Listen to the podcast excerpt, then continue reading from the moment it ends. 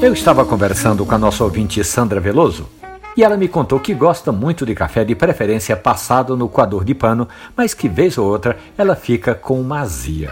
Eu perguntei à administradora de empresas como é que ela escolhe o café. Ela vai no supermercado, pega em geral o mais barato, chega em casa, passa o café, já adoça e serve. Esse talvez seja um dos graves problemas. Aliás, um dos mais graves é ela deixar o resto do café dentro da garrafa térmica. Aí é pior ainda. Café com açúcar ou adoçante, em geral, Sandra, perde muitas das propriedades, principalmente o sabor. E dentro da garrafa térmica começa a morrer rapidamente porque começa a entrar num processo de oxidação. E aí perde tudo quanto é propriedade, quanto é cheiro, já era. Sem contar, Sandra, que pode ser que você esteja tomando um café com qualidade questionável. E isso não é bom. Um café bom tem data de produção, da torra, onde é plantado, o processo de colheita e o prazo de validade. Vale a pena prestar atenção nesses detalhes, Sandra.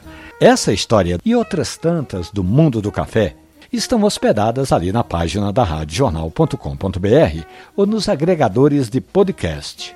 Café e Conversa. Um abraço, bom café.